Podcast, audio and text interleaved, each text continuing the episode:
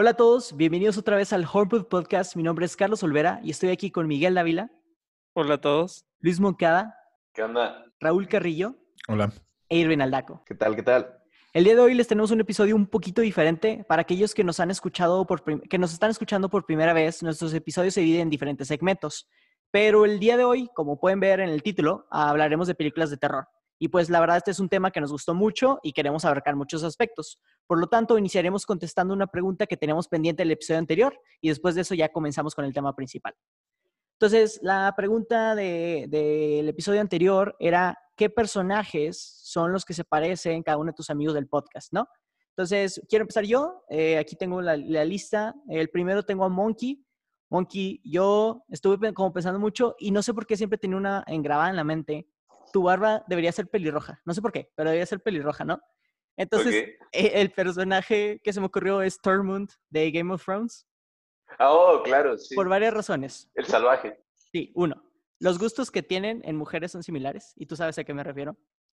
Va. Dos, lo de la barba es muy tú. Y tres, la forma de hablar, güey. Los comentarios que hace se me hacen así como que sí, es algo que Monkey diría eh, platicando con él. Luego tengo a Irving. eh, este no sé si es por, por el primer tema que hablamos, pero Austin Powers fue el primero que se me vino a la mente. eh, por dos razones. Siento que eres un comic guy tipo Mike Myers. O sea, que tu comedia es muy weird y ridícula, pero en el buen aspecto, ¿no? Sí, o sea, cada quien puede estar como que así normal, normal, güey, hablando de un tema, y de nada sacas algo que todo el mundo se queda viendo de que, what the fuck, man? O sea, you're right, but what the fuck. Ah, Miguel, yo te tengo como Emmet Brikowski, ¿sabes quién es? Para nada, ¿qué es eso? Es el, el monito de Lego, güey. El de la Lego Movie es el principal. El El protagonista. protagonista, güey. Y déjame digo dejó por lo- qué. ¿Cómo me dijiste que se llama? Emmet Brikowski. Y, y la razón de eso es uno, porque es, es- el güey está smiley de que toda la película, güey. O sea, como tú, o sea, risueño toda la película. Y dos, es bien inocente, güey. Y tú sabes, güey, tú sabes, güey, que eres el más inocente del grupo. O sea, te cuentan un chiste y se te pasa, güey. Te están bulleando y se te pasa. Entonces dije, sí, güey, Simón. de- definitivamente es él. Y por último, Roy. Estuve pensando mucho, Roy. Dije, güey, ¿qué, qué personaje a Roy le queda por su actitud? Porque la verdad eres una persona como misteriosa, complicada y que se cuestiona mucho la vida, güey. Y el que se me ocurrió fue Saruman de El Señor de los Anillos. Y déjame te digo por qué. Porque además de que es una persona Güey, inteligente. me hubieras mandado a Gandalf, güey. No, güey, déjate por qué. Déjate por qué, ¿sí? Ya sí te mando Gandalf, güey. Saruman, No, dale, ¿por qué? además de que es una persona sabia y la gente va eh, con él a consejos, o sea, Gandalf, antes de que sea malo, va por él porque es como que el mago supremo y yo, yo te uso mucho como que referencia para preguntarte cosas de la vida. Saruman se vuelve malo, ¿no? Pero no se vuelve malo por hacerse malo, sino que él tiene su filosofía de la vida, es que la cosa que estamos haciendo no está bien, los humanos lo están haciendo mal, entonces yo con mis ideas me estoy uniendo aquí, ¿sabes? O sea, no es el típico villano de es malo por malo, sino él con sus ideales dijo, ¿sabes qué? ¿quién define qué es bueno y malo? Que es algo muy parecido en que dijiste con lo de la censura. Entonces por ahí como que lo quise aliar y, y por eso creo que serías un buen Saruman. Nice. Pues yo, yo igual tengo mi lista aquí, déjame les digo. Este, ¿te dijiste a ti mismo o no? Eh, no. Ah, vale, entonces voy contigo primero. Este, yo creo que yo siempre me acuerdo de ti cuando veo la de Now You See Me, la de los, la de los magos, no sé cómo se llama en español. Y te Eh, con el Jesse Eisenberg, el, el que es como el protagonista, ¿no? De la, de la 1. Mucho con él y, y un poquito este, con el, em, el principal de la de Ender's Game, Ender Wiggin, este, Asa Butterfield, el actor. Ah, ya. eso, pero más que nada con Jesse Eisenberg. Ok. Este, a Irving, no sé por qué, igual y no, pero yo sí lo veo así, es Jake el perro de, de Hora de Aventura, güey. Uh, Siempre me acuerdo de ti, güey, cuando la veo, no puedo pensar en otra cosa, güey. Y luego yeah, el Roy, y este igual, no puedo pensar en otra cosa cuando veo estos personajes, güey. El Bruce Banner de Mark Ruffalo y Adrian Pimento de Brooklyn Nine-Nine. Es una combinación de los dos, güey. sí. El, el Raúl, güey. Totalmente, güey. Güey, Adrian Pimento, güey. La brillantez de Bruce Banner y la locura de Adrian Pimento. güey. Y por último, el Mike es una combinación de este, hay de Milo Touch de, de Atlantis con Tulio del Dorado. Este, sí, un poquito, una mezclita de los dos. Nice. Me gusta la combinación. Me están gustando mis personajes. A mí me, me han dicho que yo me parezco al, al zorro de Zootopia, pero... Pues sí, yo estoy de acuerdo, la verdad. ¿ves? Como que algo, algo tiene la gente tuya con fijación de color rojo, pelirrojo, ¿sabes? Y tú, y realmente, tú- bueno, quién sabe. Roy, Y con los furros. y con los fu- Roy, Irving. Digo que vaya primero Irving, güey. Ok, ok, voy yo entonces. Este, yo los puse a todos como personajes de Pokémon, güey. Entonces, Carlitos, primero tú eres el profesor Oak, Ok. Samuel Oak. o sea, él es el que está con la mamá de Ash, güey. Eh, yeah, yeah. Así es, güey. Porque tienes onda, güey, sabes de cosas, tienes un chingo de conocimiento y siempre estás hablando, güey. A la verga. No sé si eso Pero está bien, güey, en el buen sentido. en el buen sentido. Este, el Mike es Jamie Memes, güey.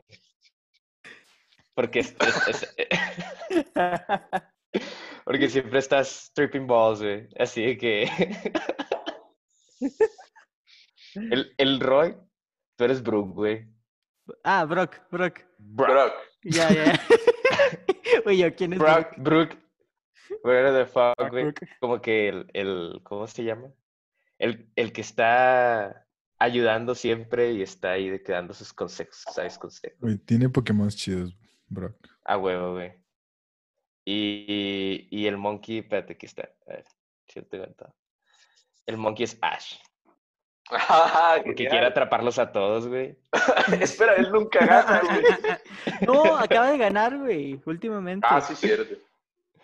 Y ya, por último, yo, güey, sería, no sé, güey. No sé si Psyduck o Pikachu, güey. Pero. Psyduck, güey. Psyduck. A huevo, güey, Psyduck. Psyduck me queda más, güey. Y ya dentro de otro universo completamente Psyduck. diferente, güey, me han dicho que, que soy muy. Tengo un resemblance a Mike Wazowski, güey. Uh, lo veo, güey. sí lo vería. Sí. Sí, sí, puede ser. lo vería. Pero bueno, no sé por qué dicen eso, pero está ahí. Am, no, güey, es que está muy difícil esto, pero a ver. En chinga les voy a decir la verdad del universo. A ver, para hacerlo, no, para hacerlo más fácil para mí, digamos que el personaje es algo así como de Marvel. A ver. mm, ¿O quieres que yo le dé y tú le pienses? No, no, así ya en chingue. Lo voy a decir nada más como me salen así a la cabeza en el primer momento. Decir que eres La. Rocket Raccoon. Sí. Rocket Raccoon. Rocket Raccoon, no sé por qué, porque como que es tecnológico, güey. Y es buen pedo, pero luego de repente se enoja. Entonces, pues, es Rocket Raccoon. Eh, vamos a ver, entonces. eh, cuando pienso en Miguel, pienso no sé por qué en Groot. Eso va a ser Groot. O sea, a lo mejor son muchos de Guardian of the Galaxy, pero ese se me vino a la mente. ¿Por qué Groot? Pues no sé, güey. Groot es buen pedo y ayuda a la raza. Y como dice Carlitos, como que es un poco ingenuo. Entonces, ahí va a estar Groot. Eh, cuando pienso en Monkey, se me viene a la mente. No sé por qué se me vino a la mente Vision. Pero vas a ser Ah, Vision. mire. Porque, pues no sé, güey. Eres un ente que va más allá de, de la realidad. ¿Y por qué entra en los cuartos sin anunciarse? Ajá, güey. Exactamente. Y déjame ver, cuando pienso en Irving, se me viene a la mente. Es decir, ujú, una mamá. Se me viene a la mente, güey. Cuando pienso en Irving. mm, ¿Quién puede ser, güey? ¿Qué películas hay? Cuando pienso en Irving, Ah, voy Scott a Lang, decir. Vas a ser. Ah, güey, Lang, güey. Iba a decir que eres Black Panther, porque eres negro. Pero, es creo que el más blanco de nosotros, no, pero me quedaré con, me quedaré con Ant-Man. Quiero Es ser bueno negro. Gracias por esa, Ant-Man. gracias por esa recomendación, Mark. Bueno, eso fue. Pues déjame lo digo yo rápido. Yo había dicho más o menos y cambié a una persona. De la vez pasada que había dicho que Carlos se parecía a Tony Stark, pero no. Ahora lo retiro. Gracias. Eh, ahora, pues bueno, me iré primero con Monkey. Con Monkey mantengo que es Mr. Faunus. Mr. Tomnos, güey. Faunus, esa madre. Faunus, güey. Uranus. ¿Por qué? No sé, ya, ya le expliqué la vez pasada. Eh, después de pensarlo bien, de Roy, em, es Joshua Sweet de Atlantis. ¿Sí saben quién es Joshua Sweet? El, de- El detective, No. sí, el de policía. Es el doctor del... De Ah, no, no, no, no, el doctor de Atlantis, perdón, estaba pensando en Lilo y. Stitch. Lo voy a Era- googlear. Porque ¿No era igual su- así tiene como, como sus pausas para hablar y luego cuando habla es como que para dar un consejo, cosas así. Por eso me, me imaginé así a Roy. Irving, se van a reír porque es que esta no me, o sea, me fui directamente de que la primera cosa que me imaginé en mi mente de Irving es All, All Wiggin de Toy Story. ¿Quién? All ¿Cuál? Wiggin. ¿Quién? A El huevo. L. ¿Qué tiene un ¿Cuál color de los A pollos? huevo. Sí, güey. el de Ah, el de, el de la, el de güey. la juguetería, güey. Sí, güey. Ah, te mamaste, güey. Qué grosero eres, güey. Te mamaste. Lo, lo vi y dije, no manches, güey. O sea, A huevo. Solamente me fui por eso, no por la personalidad ni nada, güey. Este. Y Carlos, eh, pues, me fui por- Estaba entre dos. Y los dos tienen algo en común, que es Finn Wolf, Wolfhard, el actor. eh, O sea, es este, el güey de Stranger Things. Ah, sí, sí, sí. Pero pues también me iba por el player, que es eh, el de Carmen San Diego, que el voice act- actor es también Will, Finn Wolfhard. O sea, soy el de Carmen, el de la caricatura. Sí. Ok. sí, o sea, te valió madres, güey. Sí. Lo que le caiga. Muy bien. Bueno, eh, pues estas fueron las elecciones. Si quieren comentar en el post de este episodio qué les pareció, si nos acercamos, si no nos acercamos, queremos oír su opinión. Ok, entonces ahora vamos a empezar con el episodio. Para esto me gustaría darle a Irving el piso para que nos explique un poquito de qué vamos a hablar. Puta, güey, pues que no podemos hablar acerca de este género, del género del horror, del terror. Prácticamente es un universo de películas que en la actualidad, pues, es monstruoso, sin, sin pun intended, al chile. Es una de las ramas de las películas que más recaudación tienen en taquilla y sin importar hacia dónde estén inclinadas las críticas, o sea, ya sea si les va bien a las películas o les va mal, la raza le gusta el terror, le gusta el género, entonces van a ver la, la movie. Entonces, hay nada más como fun fact, por lo general el promedio de edad, cuando una persona ve su primera movie del género, más o menos como a los 11, 10 años. Entonces, es precisamente esta edad cuando pues, las pesadillas crecen a lo tonto, a lo- de manera exponencial. Entonces, hablando del tema, pues obviamente tenemos que hablar sobre nuestros miedos, tenemos que hablar no nada más de los miedos primordiales, sino también de aquello que sentimos, pero tenemos miedo o no, no nos sentimos cómodos de preguntar o de expresar. Y pues va a haber gente que a huevo les fascina este género de terror y este, ya sea porque pues, quieren sentir miedo o eso que se siente después de que te asustan bien cabrón, adrenalina, bla, bla, bla, bla, bla, un chingo de cosas.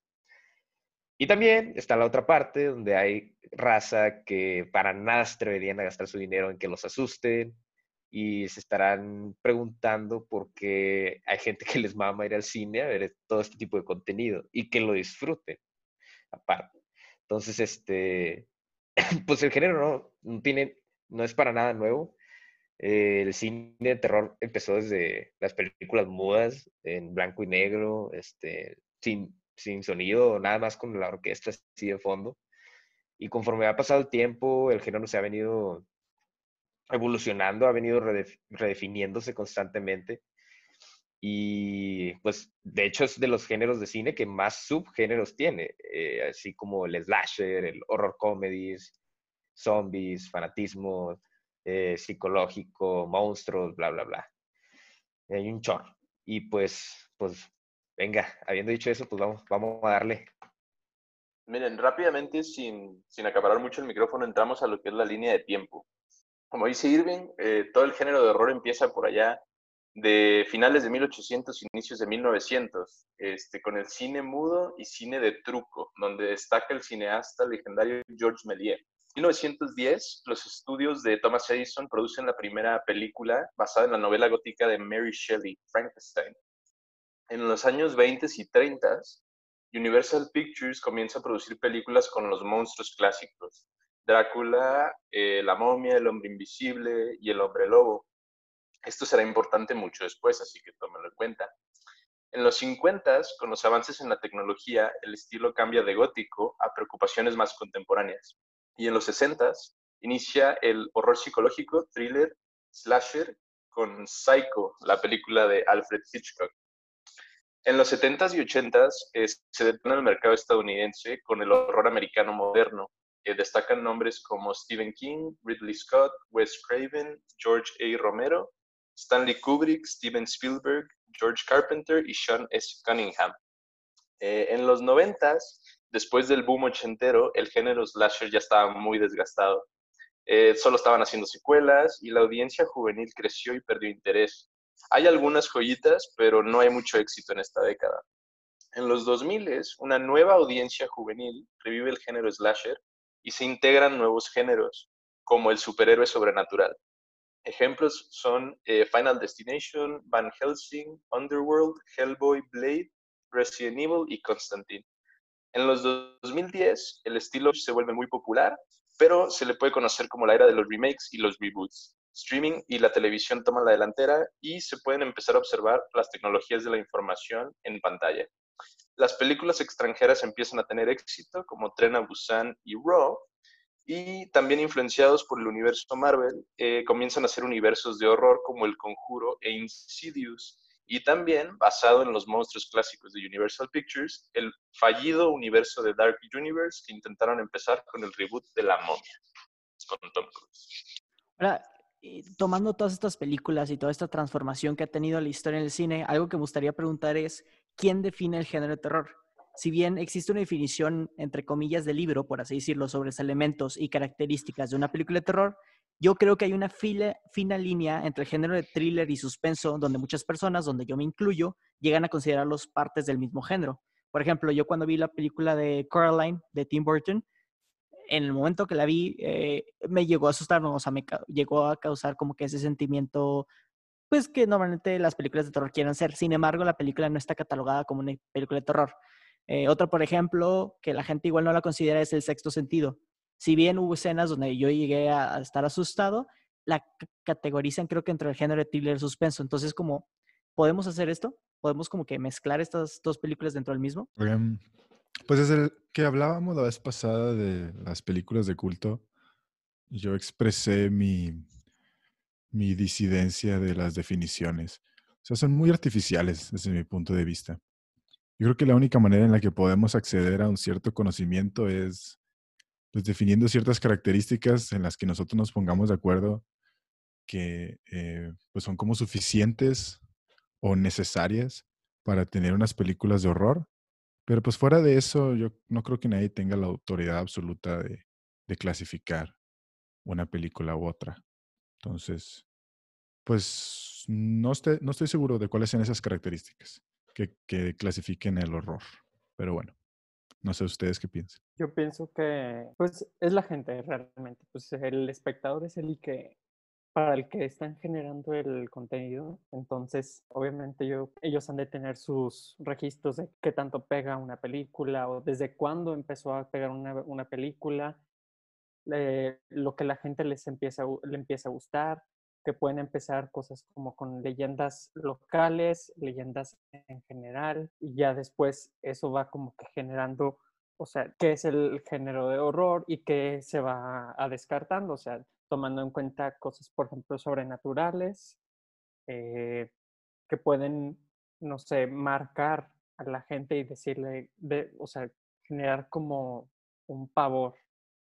Yo digo que, por ejemplo, para poder dividir entre suspenso y horror, si es una línea muy ligera, pero para mí el suspenso en una película se siente en todo momento, en suspenso. En cambio, en horror puede tener suspenso, pero no es en todo el momento, porque hay, existe una, pues sí sigue una, una historia, pero el punto es como que empezar a la gente como a contar la historia y no tenerla todo el tiempo inmersa en la historia. Eso es lo que para mí podría diferenciar el terror con el suspenso. Sí, este, en, en la línea de tiempo tenemos algunas terminologías que no mencioné del, del horror, que, bueno, no las voy a explicar, pero las menciono, son eh, el expresionismo alemán, que viene antes de la Segunda Guerra Mundial, este, que es una influencia muy grande, el elemento gótico, que ya hablamos un poquito con las novelas de terror, Eh, con, lo, eh, con- la temática... ah, con lo- con lo del expresionismo alemán, eh, ¿alguna vez viste el tráiler de la película del doctor Caligari, güey? Está muy No. bueno. ¿sí? Está bien bizarro, güey. Y no te, no te imaginas que es una película de 1940. o- digo, o sea, de- por esos años está cabrón. Exacto, y es, y es eso, o sea, tiene también este, vamos a decir, temática de estilo del, doctor Fausto, temática faustiana, le dicen, porque todo esto del horror empieza con las novelas de los años 1800 en Europa, influencia germánica, o sea, todo empieza por ahí. Pero más que, como dice Roy, más en- en- enrollarnos en terminología, a mí me gustó mucho una respuesta de un eh, profesor de cinematografía que dice que las películas de horror pueden o no cumplir una o muchas categorías de lo que debe ser una película de horror. Pero al final del día, ninguna va a cumplir este, todas siempre. Entonces, como que, como con el cine de culto en el episodio pasado, este, pues cada quien decidirá este, qué para ellos es, es más cercano a lo que es el, horror. Yo, yo, yo para donde iba, bueno, o sea, entiendo sus puntos de vista. Yo nomás quiero estar tranquilo de saber que si voy a entablar la conversación con otro ser humano y me dice, oye, ¿qué películas de terror has visto? Y yo puedo decir Get Out, sin como que el shame de, ay, nomás has visto eso, güey, eso no es miedo, ¿no? O sea, porque no has visto El Conjuro y, pues, ¿sabes? Ah, Como que... Es, es que ahí, ahí tocaste, digamos, o sea, es que Get Out- es que son los subgéneros, güey. O sea, el horror, las películas de terror conllevan, son muchas ramificaciones y todo conlleva una sola cosa. Este, siendo Get Out, o sea, es más como que terror psicológico, güey. Eh, pero el conjuro, pues, es horror, horror supernatural, güey. O sea, son subgéneros totalmente diferentes, pero cada, como que cada cosa tiene lo suyo. Entonces, este, al final, ¿qué te provocó, güey? A ti te provocó miedo. Ajá. Entonces, eso es lo que tienen en común, güey, el miedo. Y las películas de terror la definen nuestros miedos. O- Y- yo, yo igual pienso que, que va por ahí, ¿no? O sea, el horror no es, no es una sola cosa, sino es como un caleidoscopio, como un, un cúmulo de cosas y de diferentes aspectos que se entrelazan en- entre sí. Y al final el común denominador e- es ese, ¿no? El, el- como que esa sensación de desagradable, miedo, asco, ¿no? Como que te provoca un, un sentimiento, entre comillas, negativo. Y, hablando de este caleidoscopio y, de todos los subgéneros que ahorita hablabas, Irving, yo quiero hacer la pregunta de por qué creen que existe esta necesidad de producir este tipo de contenido. Pues por lo mismo que dicen que es como un caleidoscopio de muchos temas, yo creo que se ve en la necesidad porque no todos tienen la misma fobia o el miedo. Entonces puede que alguien tenga un terror, un así, horror a un este, payaso, pero a otra persona le parezca algo muy, muy simple. Entonces, eso no le va a atraer a esa persona. Pero en cambio, si tú en el horror abres tu abanico a diferentes fobias y miedos, es entonces cuando tú puedes generar mucho, mucho contenido de diferentes cosas. No, eh, entiendo eso, Mike, pero la- es no, no, no tanto el por qué hacen una película de payasos asesinos, sino por qué comparten una película que va a causar terror en otras personas, ¿sabes? O sea, ¿por qué la necesidad de producir un contenido que no es una sensación agradable para otras personas, ¿sabes? Okay. Ahorita que mencionas eso, Mike, de las fobias, estaba pensando en las teorías que tiene del psicoanálisis. Ya sabes, lo típico de Freud y cosas así. O sea, la idea es Venga, que, maestro. O sea, sin, sin meternos mucho en eso, pero, o sea, pues la idea es, o sea, que tenemos miedos, que queremos huir, digamos, de nuestros instintos o, o queremos huir de ciertos peligros, ¿no? Peligros exteriores, no sé, pues hay un pinche tigre y pues, o huyes o peleas. Pero dice Freud que como no podemos huir de nuestros instintos internos, por ejemplo, algunos instinto- instintos sexuales, o sea, como no pudimos huir de aquello porque está dentro de nosotros, para el ego, para nuestra conciencia, es muy útil proyectarlo como algo externo. Entonces, el cerebro lo que hace es, verga, tengo un instinto, no puedo huir de él. Y dice, no, pues ya, la mierda, mejor ten fobia a las arañas. Y como ya le tienes fobia a las arañas, de eso sí puedes huir. Entonces ya no hay pedo. Entonces, a lo que voy es que pienso que a lo mejor las películas funcionan un poquito así. O sea, Como un son escape. como un escape, ándale, sí, o sea, son como una proyección y dices, ah, no mames, qué miedo, un payaso o una monja demonio o algo así. Pero como que tu ego dice, ah, pero pues no hay pedo, o sea, es una monja demonio, eh, eso está fuera. Y así te tranquilizas un poquito de tus ansiedades internas o de tu angustia o de tu miedo de que al, al dolor o al rechazo o así. O sea, yo digo que ahí está como que esa necesidad de producir esas como, como catarsis, o sea, para ayudar a la raza con sus problemas mentales. Eso sería lo que diría Freud, algo así. O sea, nada más para ver si te entendí. Es como generar una imagen muy vívida, como para que tú como humano puedas tener la opción de deshacerte o alejarte de esa fobia. Es como conocer tu fobia, es em, eh, afrontar tu fobia y saber que existe y de alguna manera saber que tú puedes eh, dar una respuesta a ello. Sí, o sea, es mucho más fácil enfrentarse a algo externo, digamos, al miedo a las alturas o a los payasos o a las arañas, porque sí las puedes ver y puedes huir o las puedes matar o así, que enfrentarte a algo interno como una angustia o el miedo de perder a una persona o el miedo a la muerte o así. Sí, de, de hecho, de lo que mencionas, yo viendo por ahí unos artículos sí lo noté. Eh, había uno que explicaba que detrás de cada monstruo clásico, detrás de cada eh, ese como enemigo de horror de los zombies, de los vampiros, de todo, siempre había como una ansiedad social o un miedo colectivo, o sea, como que eran representaciones de, de ansiedades sociales. Y que a final de cuentas sí hay gente que le tiene miedo al monstruo en sí, pero luego hay gente que le tiene miedo a lo que es subtextual, o sea, lo que representa monstruo o, esa, o ese enemigo, que es, que lo que dices tú, ¿no? ¿Sabes qué? Algo, algo que, ¿cómo se llama? Que estaba pensando, bueno, por un video que también había visto, era precisamente cómo ven, por ejemplo, eh, Pesadilla en la calle Elm, eh, la película donde sale Freddy Krueger. Sea, las personas este, ven, o sea, tú ves a la criatura o ves al demonio, pues Freddy es un demonio, güey. Entonces, este, pues ya, por el simple hecho de ser un cani, güey, el, el Freddy, por, ya, o sea, es, es algo que está fuera de lo normal, güey, ya es algo no ordinario, por lo tanto ya te generó una reacción y probablemente tengas miedo a eso.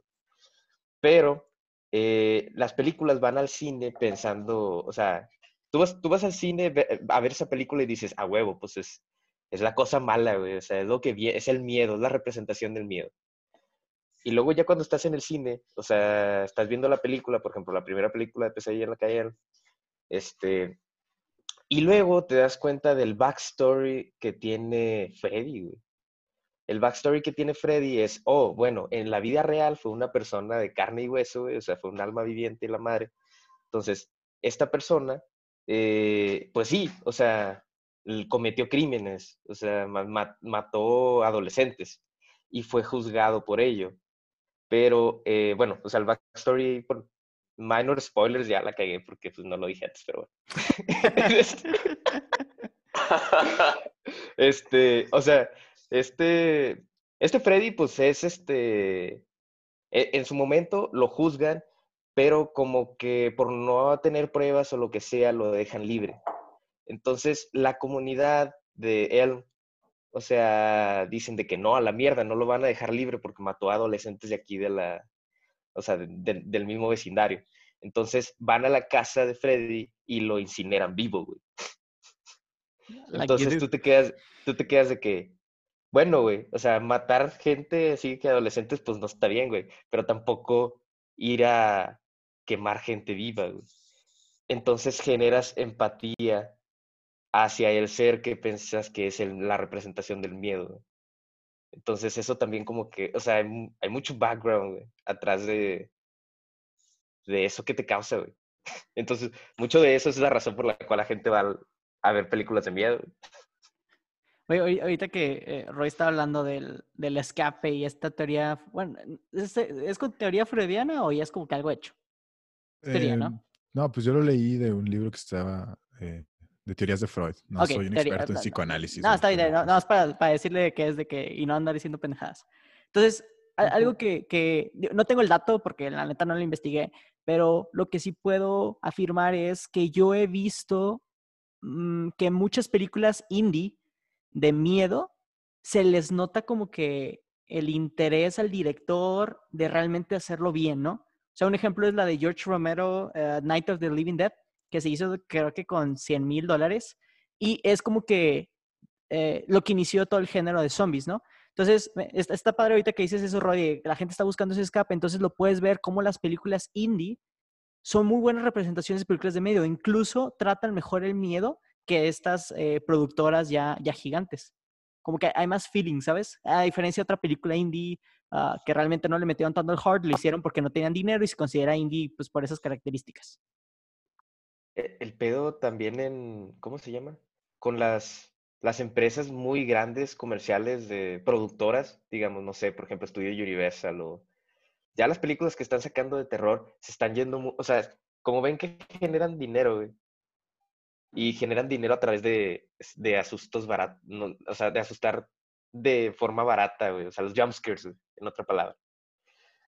Entonces, este, sí, o sea, definitivamente hay un cine que sí le está apostando al terror real, el terror de rato. Y está, o sea, digo que no tiene nada de malo, pero abusar de los jumpscares sí es como que... Y, ahora que dices eso, eh, yo creo que el consumidor, no sé si se acuerdan esta escena de Monster Inc., donde está hablando el, el presidente de la compañía con este Sullivan y le dice que los niños ya no se asustan con nada, ¿no? O sea, que como que ha ido evolucionando el consumidor. Entonces, ¿qué podrían decir de por qué? Sí, ya, ya entendemos un poquito nuestras ideas de por qué la gente lo produce. Ahora, ¿por qué la gente consume? Que esto es algo que yo jamás he entendido. Yo no soy un consumidor de películas de terror. Sí he visto unas suficientes. Ahorita hablando con el primero, El Sexto Sentido, Get Out, eh, incluso unas de comedia como la de Shaun of the Dead, eh, unas nuevas Quiet Place, bla, bla, ¿no? Eh, pero no, no, no pienso cuando voy al cine en ver una película de terror, ¿no? Entonces, la razón por la que no hago esto es porque, no, creo que es porque me vaya a quedar despierto toda la noche y qué miedo no voy a poder dormir, sino es porque voy a pagar y porque voy a gastar dos horas de mi tiempo para consumir un, un contenido que, uno, eh, no me va a causar lo que va a causarme. O sea, realmente o- la historia no está buena, entonces se va a, a apoyar la película en puros pinches jumpscares, que, que ni son jumpscares porque la música, o sea, ya, ya te lo adivinas, ¿no? Eh, y dos, si la película es muy buena y de terror, ¿por qué voy a ver una película que todo el tiempo me va a tener de que estresado, güey? O sea, no la voy a disfrutar. Entonces es de los dos. O no la disfruto porque es una mala película, o es una buena película y no la disfruto porque estoy sufriendo. Entonces, ¿por qué alguien vería este tipo de contenido? Bueno, yo, que- quiero, quiero interrumpir aquí un poquillo. eh, porque Raúl, Raúl lo mencionó antes y quiero hacer Te cagaste que del miedo, Raúl, Carlos. De, de... No pasa nada, Carlito. no. Güey, no, está en el sótano y no, no, no quiero voltear. Oye, ¿qué Agarra tu peluche? Déjenlo hablar, Monkey. todo, todo tranquilo. ¿Qué es esa sombra No, atrás de ti? Este, lo que dijo Raúl de, de la respuesta eh, fight or flight, la respuesta de peleo o vuelo, así como le- le- la traducción directa, ¿no? Es esa sensación que la gente que busca este contenido quiere sentir. O sea, a la hora de ver una película, sobre todo de terror, quieres experimentar y sentir algo dentro de ti. Y en este caso es como adrenalina, tensión, se te, tensan los músculos, se te pone la piel de gallina, se te acelera el corazón, o sea, es como shock, nervio, asco, ¿no? Repulsión. O sea, es como todos esos sentimientos al mismo tiempo. Y es esa respuesta de, de como este, de, de instinto que te permite como que hacer un juicio de valor de qué voy a hacer ante esta situación en teoría de riesgo, porque pues en realidad no estás en riesgo, pero aparentara como que sí. Este, y, es, y es ese sentimiento que busca la gente. eh, es como si fuera hacer deportes extremos. O sea, tú dirías, ¿por qué la gente se aventaría de un acantilado en, un, en uno de esos, eh, Adrenalina. esas cosas voladoras, ¿no? Helicópteros. Pues por adrenalina, ¿no? ¿Por qué la gente vería una, una película de terror? Pues por adrenalina también. O sea, es, es- yo, yo siento que es como un ejemplo equiparable. Es una droga, güey. Es como una... Sí, exacto. exacto. Es que también, también lo digo porque tú, Irving, ahorita mencionaste eh, que una edad promedio en donde la gente empieza a ver películas de terror a los- es a los 11 años. Entonces, po- ¿por qué alguien de 11 años comenzaría a ver cosas que probablemente, eh, ¿cómo se dice en español? Lo van a, Es que la, la dañar toda la curiosidad vida? mató al gato, güey. La curiosidad mató al Sí. gato. Es la frase, güey. Sí. O sea, sí, tú estás chiquito, güey, y luego tú ves a tus papás o ves a tus hermanos mayores, en mi caso mi hermana, güey, que se ponía a ver películas de terror, o sea, se- se- la de Laro, güey, la de Laro tenía como La de años, güey. Sí, güey. Entonces, mi hermana vio la de Laro, güey, y yo estaba así como que puta, güey, quiero, o sea, quiero entrar a la sala, güey, a ver qué chingados está viendo, güey, pero me da miedo, güey. Entonces estás así como que te asomas, güey, y lo, así como que, no, güey, no, y luego te vuelves a asomar. Y eso que, o sea, yo en mis, en mi infancia de que feto, güey, o sea, al- o sea, kinder, güey, yo, yo tenía una fobia increíble, increíble en las películas de terror, pero mal pedo, o sea, así de, de Chucky, güey, Chucky, algo que, o sea, los, mi- mi- mis amiguitos de kinder, güey, yo me acuerdo que me decían de que no más, o sea, de que se reían, güey, cuando salía Chucky en la tele, güey, yo me iba y me escondía atrás del sillón, güey. Entonces, o sea, no, no sé por qué, como que empiezas a, a como que a guardar esa curiosidad, güey, se va haciendo cada vez más grande, más grande, más grande, hasta que chingas, güey. Pues ya ves tu primera película de terror y es de que, po, Sí. A mí, a mí me pasó exactamente lo mismo. Mi mamá estaba viendo la del aro en su cuarto y yo la vi de reojo en la sala porque tenía la puerta abierta y me maltripié. O sea, olvídate con los sueños, eh, las pesadillas y todo, eso y todo. Porque estaba chiquito, ¿no? No, mal Ahora también, también hay papás que, que les ponen películas de terror a sus, a sus hijos, güey. los Güey, llevan. ¿por qué- Entonces, eso sí está what the fuck. Sí, Pero yo conozco, conozco gente que, o sea, tengo primos que desde los que seis años que ven películas de terror, hoy en día nada los asusta porque pues ya están como que expuestos a eso desde una tienen temprana edad. costrita. Y es que parte de lo Pero- malo, lo malo de que desde chiquitos empiecen a poner películas de terror y, y peor tantito las comerciales, güey. Que, que los lleven al cine a ver películas de terror taquilleras, pero no buenas, güey. Van a pensar que el género de terror se construye con jumpscares, con jumpscares, güey. Y eso está mal. o sea, Pero también, Sí. el, Ah, perdón, terror, el terror inteligente ya no les va a causar impacto. Pero es que, mira, es lo que quiero decir. Eh, ponle tú, yo leí el libro de The Shining de Stephen King, muy buen libro, súper recomendado, y vi la película después. Entonces, por, por varios factores, la película no me impresionó tanto con el libro, ¿no? Por, por muchas razones donde el libro, pues, abarcan más detalles. Pero lo que sí estuve leyendo es que esa película, cuando salió, a mucha gente le causó miedo. O sea, ah, que realmente fue una película así de, güey, no mames. Por eso es de, mucha gente la pone como una de las mejores películas de Kubrick.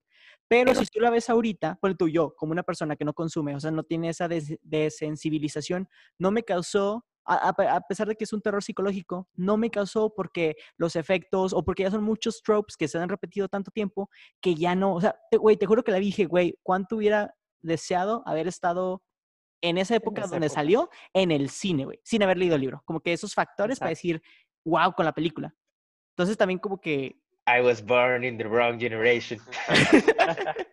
pues sí, de películas de terror sí, güey, porque hay muchas cosas, como dices, las nuevas se están constituyendo con jumpscares. Entonces, por tú ya no, yo ya no me siento atraído. Las que he visto, Quiet Place, I Get Out, las he visto porque mis amigos me han dicho, Miguel, entre ellos, que, güey, es que la tienes que ver. O sea, no puedes no verla.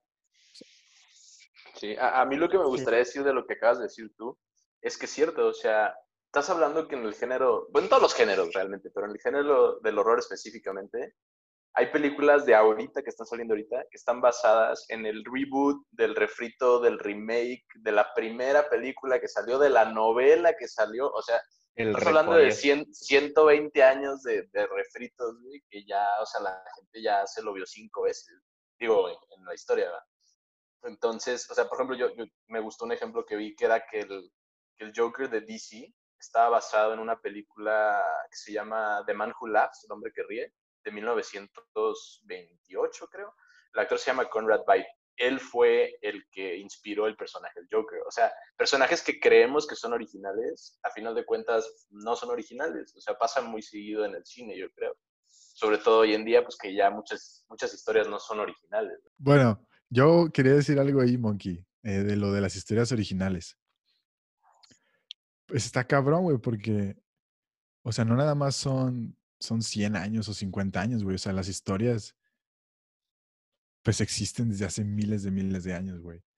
Y de hecho, pues se cree que, pues tú sabes cómo el español, pues viene del latín y el latín en cierto modo se formó pues, por el griego y el griego tiene influencias eh, pues de, de, de proto-indoeuropeo y pendejadas así, güey, de los idiomas. O sea, algunas personas creen que idiomas como el griego, o sea, se forman con las historias de la Odisea y de la Ilíada. Y pues idiomas como, como el sánscrito, pues se forman por el, por el Ramayana y por las Vedas y el Mahabharata y todas esas pendejadas. O sea, mi, lo que quiero decir es, no hay pinches historias nuevas, güey, ¿sabes? O sea, yo creo que todo es un refrito de todo. Eh, es- no sé, güey. Sí, pero hay una manera de, es, eh, creo que también una frase muy famosa que es everything's a copy of a copy. Pero ponle tú, de, de las películas que hablé hace poquito, de Get Out, que si bien el tema o los tropes que utiliza son comunes, la historia en sí te atrapa con este nuevo tema. También eh, la nueva que sacó este Jordan Peele, la de Us, que maneja cosas de clones malvados y espejos, y no quiero decir mucho por, para la gente que no la ha visto, súper recomendada.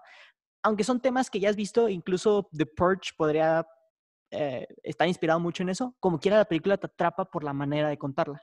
Entonces, si bien ya no hay cosas nuevas, o más bien nunca ha habido cosas nuevas, eh, sí hay una manera de tratar la historia para que te sientas como que atrapado otra vez. Porque ahorita Mi- Miguel mencionó este, que en el horror, para él, el suspenso no está siempre, sino es como que a veces está, a veces no está. Yo te diría, Miguel, sobre todo eh, una persona como yo que estudió partes del cine, pues hay, hay cosas que empiezas a agarrar quieras o no, ¿no? Que si puso el vaso ahí y ya no está, inconscientemente que no quieras activar como que ese cerebrito, lo ves y como que te saca un poquito de la película. Entonces siento que con el horror es lo mismo, no puedes sacarte del suspenso que tienes, porque como que para volver a, a- a agarrarte, como que lo pierdes, ¿sabes? O sea, imagínate una película de terror donde se mete a la casa y luego te saca algo, o sea, honestamente te, te da un, no sé, una broma, ¿no? De que, ah, ja, ja, ja, como que te saca y luego para que vol- volverte a meter en el ambiente de la casa, lo que se llama monkey, esa adrenalina, como que siento que la pierde. Ahora, eh, yo también quería mencionar que muchas veces se puede utilizar el género nada más como pretexto para que grandes artistas, güey, hagan así pinches obras de arte con madre. Hace tiempo vi yo una película que se llama A Girl Walks Alone at Night o algo así. No estoy seguro del título. Y también para no spoilearlo es de una directora, creo que me parece que es de Persia.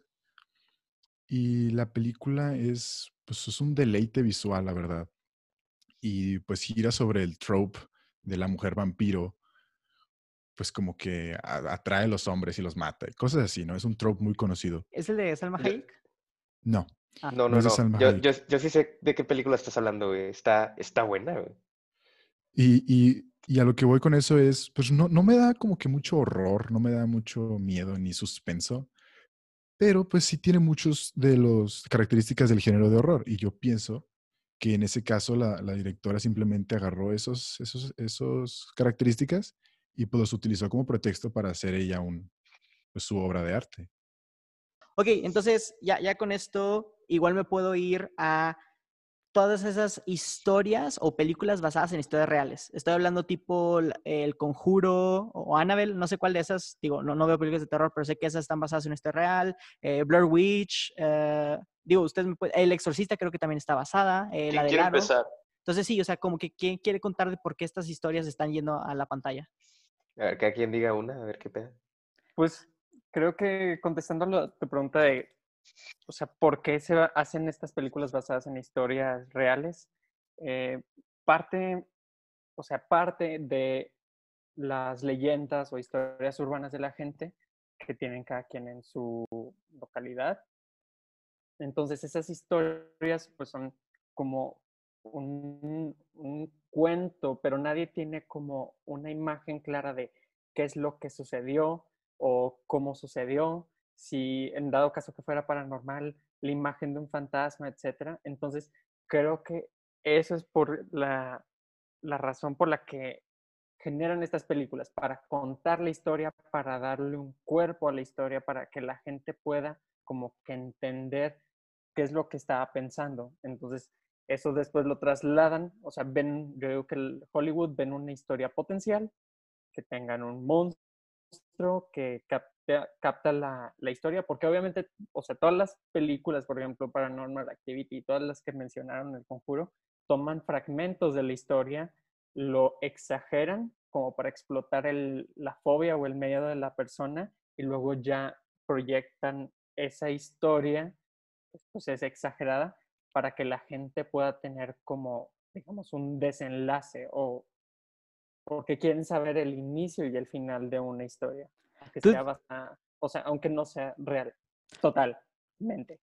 ¿Tú dirías que una película de terror que está basada en hechos reales como que causa más miedo solo por leer esas últimas letritas al final que esto está basado en hechos reales? Como que le, le, agrega un punch.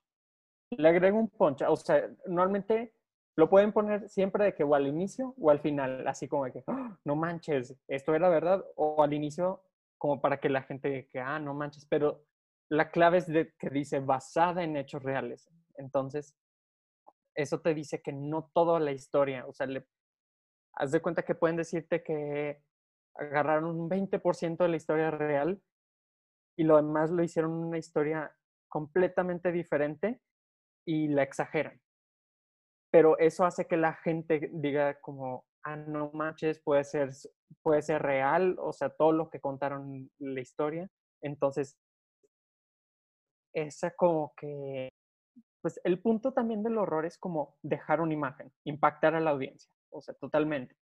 Sí, la adrenalina, pero para que se memorice, para que la gente pueda, bueno, o sea, se asuste al final de cuentas y llegando a su casa ellos digan de que no manches, o sea, este lugar podría estar abandonado como en lo de la película, etcétera.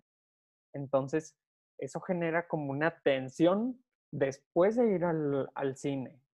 Entonces, eso es como continuar la historia fuera de la pantalla. O sea, ya la persona está viviendo eso en la mente. O sea, ya, ya te hiciste presa de esa historia.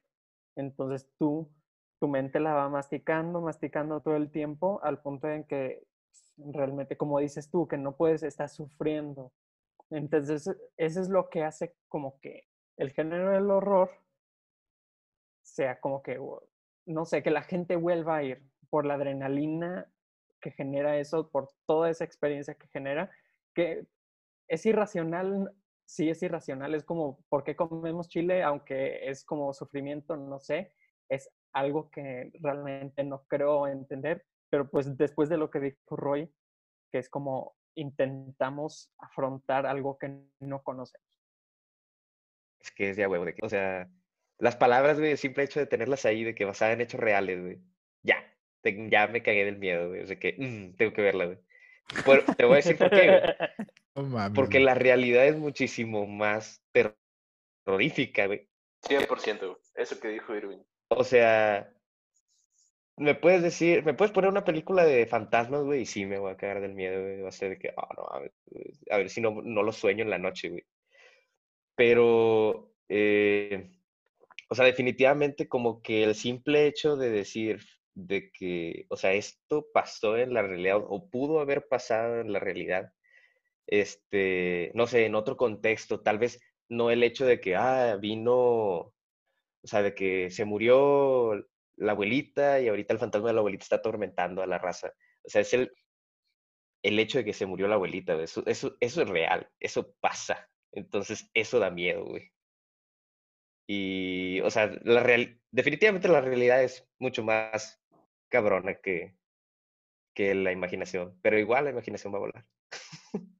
Yo, estoy de acuerdo completamente con lo que acabas de decir, porque a mí en lo personal me gustan mucho más las películas eh, de hechos reales o, en todo caso de asesinos seriales que como dices las sobrenaturales, o sea, un fantasma, una mujer vampiro, una momia, pues no da miedo, o sea, a mí no me da miedo porque sé que no, no es real, pues yo nunca he visto nada, pero un asesino serial totalmente pues verlo, bueno, verlo en la calle, pero podría andar uno en la calle. Entonces, a mí en lo personal, películas como La Masacre de Texas o la del Payaso Eso, o la de American Psycho. Ejemplos podría dar muchos, pero todas esas que son basadas en asesinos seriales de la vida real que mataron 10, 20, 30 personas, este, totalmente me dan mucho más miedo que cualquier espectro o cosas así, ¿no? Y, está basada en, en, el payaso asesino que se llama Pogo, por cierto. Hablando así como que un fun fact igual ahí metido cuando, cuando dijiste la película de It. Este, efectivamente estaba basada en hechos reales, en el caso de John Wayne Gacy, que es el Pogo, el Pogo Killer Clown.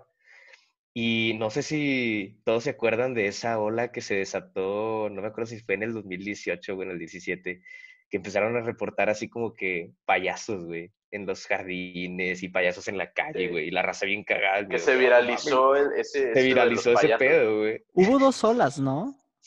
Sí. O sea, cuando salió la, primera, la primera, y con la, segunda, sí, güey, qué Pero la segunda fue más hardcore, creo. Estuvo bien, what the fuck. Me imagino que sí.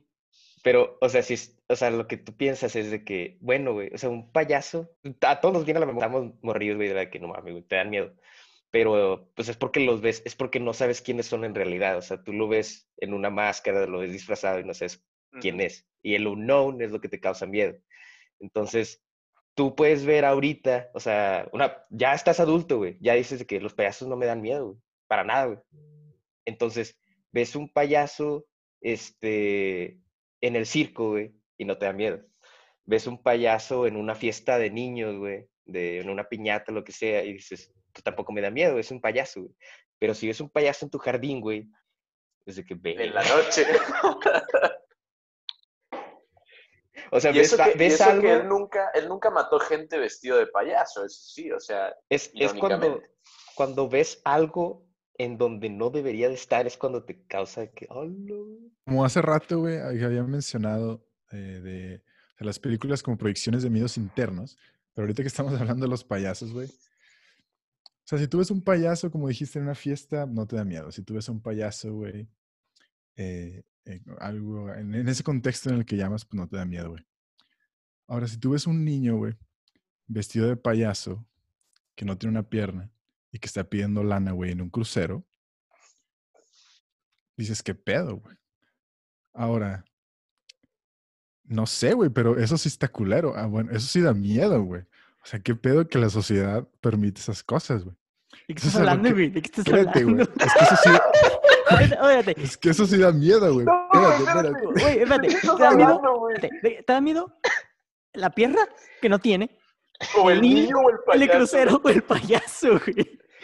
Güey, no me digan que es algo irreal. O sea, debe de haber algún niño, güey, sin pierna, vestido de payasito, pidiendo dinero en un crucero, güey, en, esta, en este país llamado México. Sí, güey, pero me va a dar miedo, güey. Lo peor es que el día que lo vea así me voy a cagar del miedo. Espérate, güey, pero es que a eso es lo que voy, que no te da miedo, güey. Pero sí debería de dar miedo, güey, pensar que ese niño tenga que hacer eso para sobrevivir. A lo que voy, güey. Entonces utilizamos las películas de miedo como que no solo para proyectar, o sea, miedos internos, sino los mismos miedos o ansiedades sociales, güey, también luego las podemos proyectar ahí. Es lo que iba a decir, güey, pero bueno, ya, güey. Si hay algún pues niño, güey, vestido de eh payasito que no tiene pierna, güey, pidiendo, güey. No lo dije para ofender, lo siento. No Pero imagínate el mismo niño que lo mandes, bueno, que este, no es que lo mandes, sino que estuviera en Alemania, güey, eso, la gente sí se estaría de que cagada de miedo, diría, ¿qué pedo, güey? Güey, dejen al pobre niño en paz, ¿qué les hizo? O sea, en, sí, fuera del ejemplo extraño. Van a sacar una película de esto, güey, ¿cuánto pues? Ver, ver elementos extraños en lugares donde no pertenecen. Exactamente.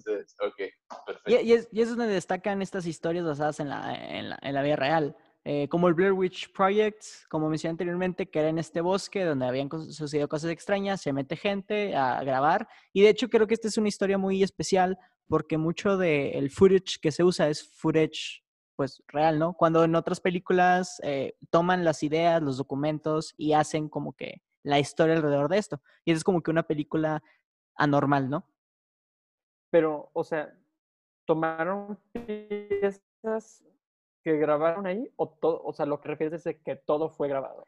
Mira, sé que hay dos películas. ¿Sí? Sí, la más antigua, digamos, que es la que fue. Sí, creo que esa. Antigua es de verdad, güey. Creo que esa sí utiliza como que real footage, ¿sabes?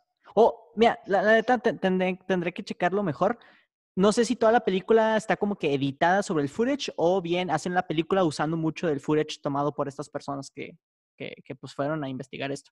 Y, y, y de hecho, digo, ya, ya para eh, cerrar un poquito el tema de historias basadas en historia real, está este programa muy famoso en Discovery Channel, no sé dónde, donde van a cazar fantasmas, ¿no? O sea, que son estas personas que van a casas donde vienen. Eh, ¿Así se llama? Uh, esa No, esa es la película de Ah, ¿no? No, sí, sí, sí, sí. No pero es cañitas. Cañitas, güey. Con, con este Trejo, ¿cómo se llama este güey? Carlos Trejo. Carlos Trejo, güey. No vean botellazo, eso, yo no lo recomiendo. No, pero sí he visto ese Discovery Channel. Está chido, güey. Ese sí me gustaba. Pero Miguel, Bueno, ¿qué, ta- qué tanto es real, güey? Digo, de lo que te acuerdas, ¿qué tanto dices tú? ¿Sabes qué? Si está basado en historias reales o realmente es puro choro nomás para vender. Lo de Blair Witch, según yo, mira, la verdad, ahorita que dijiste que tenía pedazos o cosas, de cosas reales, la verdad, eso no sé. Lo que sí sé es que, o sea, nada más se inspiraron en la historia sobre que unos chavos se fueron y que desaparecieron en el bosque. Y que lo único que encontraron fue de, de que su cámara y que la cámara nada más tenía de cosas de ellos compartiendo. Y pues, ya sabes, en ese tiempo, 90s, 80s, la cámara estaba bien caja, entonces todo estaba, de que no tenía estabilizado, entonces todo estaba moviendo. Shaky cam. Me Ajá. caga el shaky cam. Entonces dijeron de que, ay, ¿qué les habrá pasado? Pues nada, no se están jugando y correteando con la mano- cámara en la mano.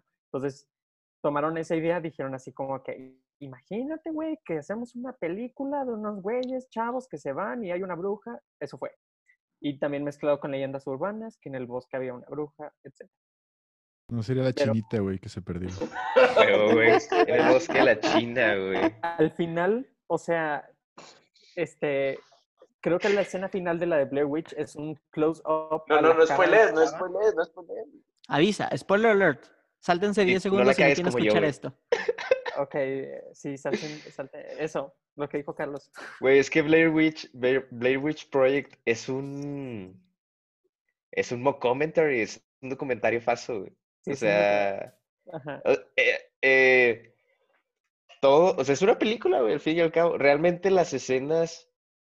Aunque tú, las, tú, tú ves la película, güey, dices de que. O sea, de hecho, el marketing que le dieron es basada en hechos reales, güey. Este. Los cuales efectivamente hubieron hechos reales de que hubo una bruja en un cierto estado de, de Estados Unidos que estuvo atormentando familias, güey, Ujú. y a niños. Pero, este, o sea, es como dice Mike, ahí agarraron el 20% y luego, ¡pum!, güey, el Blair Witch Project, así completo. Ok, Entonces.